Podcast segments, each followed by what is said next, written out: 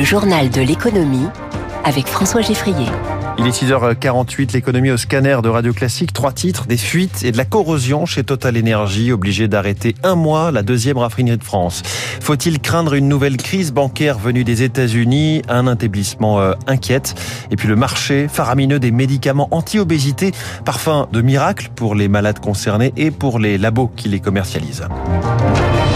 Donge en Loire-Atlantique, deuxième plus grande raffinerie de France, à l'arrêt depuis une semaine et probablement jusqu'à la fin du mois. Problème de corrosion et de fuite sur ces tuyauteries, un souci de maintenance selon la CGT du site. La direction, elle, promet les réparations nécessaires.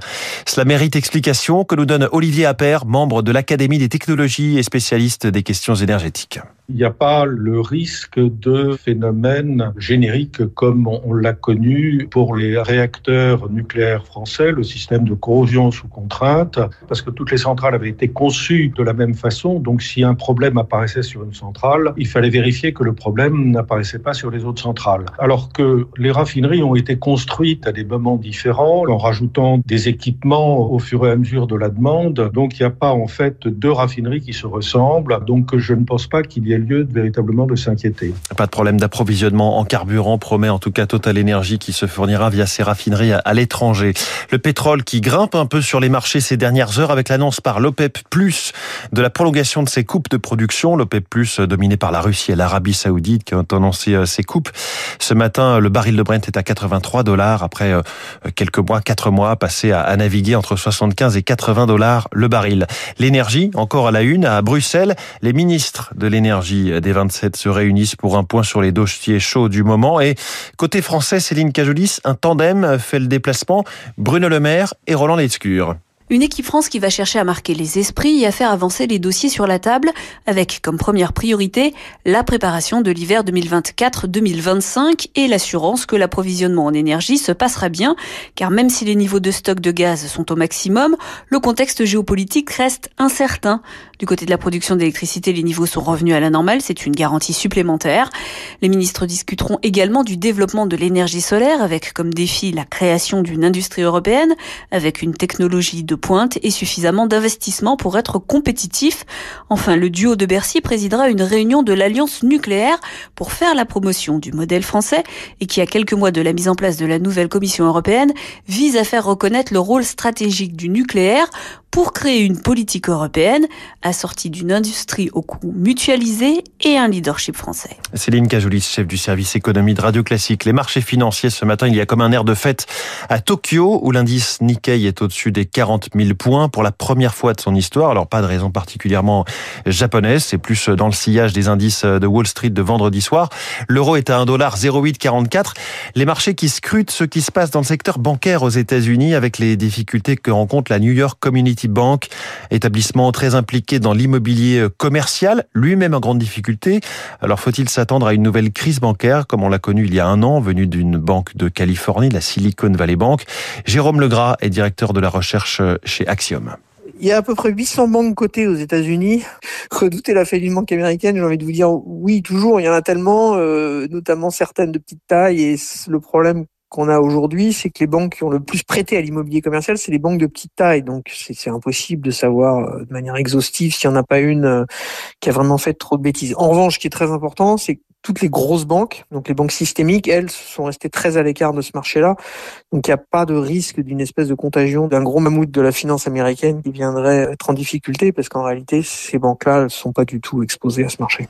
Une date très importante dans le monde des géants du numérique. Ils devront être en conformité ce jeudi avec le DMA, une réglementation sur la concurrence qu'impose la Commission européenne. Alors certains acteurs américains traînent des pieds. C'est le cas d'Apple, en tout cas selon un groupe de 34 entreprises et associations professionnelles. Il y a notamment Deezer, Spotify, mais aussi France Digital. Marianne Tordeux Bitker est directrice des affaires publiques chez France Digital qui nous donne un exemple concret. La Commission européenne a demandé à Apple d'autoriser des magasins d'applications alternatifs sur les iPhones pour qu'il n'y ait pas uniquement l'Apple Store, mais d'autres magasins d'applications.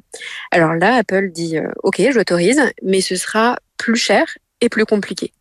Et quand vous demandez à un consommateur qui a déjà payé 1000 euros un iPhone s'il préfère avoir un service payant ou un service gratuit, évidemment qu'il va choisir le service gratuit. Si vous lui demandez aussi euh, est-ce que vous voulez quelque chose de compliqué qu'on lui présente comme étant moins sécurisé, évidemment qu'il va prendre le service qui est le plus simple et qu'on lui présente comme étant le plus sécurisé.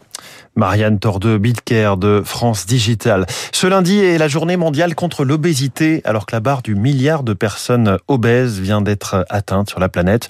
En France, près de la moitié des Français souffrent de surpoids. Un adulte sur six est obèse. C'est une question majeure de santé publique euh, et un plan national de lutte contre cette maladie chronique se fait attendre.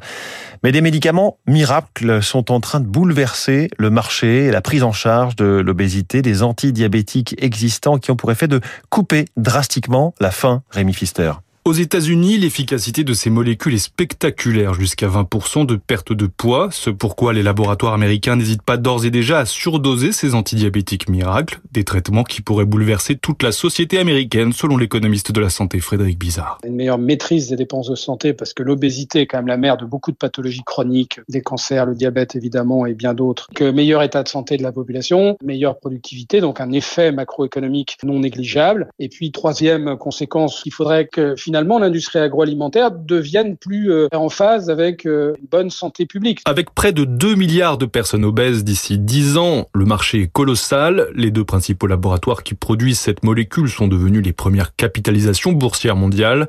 Mais pour l'endocrinologue Philippe Frogel, ce sont les capacités de production qui vont poser problème. On ne sait pas exactement ce qui se passe quand on arrête. Les premières données montrent que quand on arrête, on a de nouveau faim et on a tendance à, à regrossir. Alors est-ce que c'est un traitement à vie? On va pas traiter euh, un milliard de personnes avec ça, qui sont des médicaments qui restent onéreux. Autre problème, ces antidiabétiques peuvent générer des effets secondaires digestifs et hépatiques non négligeables. Certains pays comme la France réfléchissent encore à les repositionner pour l'obésité par peur qu'il ne soit prescrit à des patients souhaitant perdre quelques kilos. Rémi Pfister, spécialiste santé de la rédaction de Radio Classique. La catastrophe était passée quasi inaperçue le 14 novembre 2015. Au lendemain donc des attentats du Bataclan, des terrasses parisiennes et du Stade de France. Le procès de l'accident de TGV d'Egversheim en Alsace. 11 morts dans une rame d'essai. Le seul déraillement de l'histoire du TGV. Les leçons de cette catastrophe ont-elles été tirées en matière de sécurité? L'avis de Gilles Dansard ce matin, directeur de Mobilettre. Cet accident s'est produit alors que la rame devait être en survitesse. Qu'est-ce que ça veut dire? Ça veut dire que avant la mise en service commercial, un certain nombre de tests doivent être réalisés sur des vitesses plus importantes que celles qui seront réalisées en service normal. Et donc c'est dans ce cadre-là que un certain nombre de protocoles n'ont pas été suffisamment bien observés. C'est justement cette non-observation qui va faire l'objet des débats devant le tribunal. S'agissant des essais de vitesse pour la mise en service de nouvelles lignes, tous les protocoles ont été revus pour que ça ne se reproduise pas.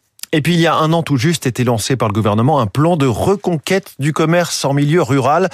Ce sujet, l'association Auxilia au sein du groupe SOS y travaille depuis plusieurs années en aidant les commerçants à s'installer dans les centres-bourgs.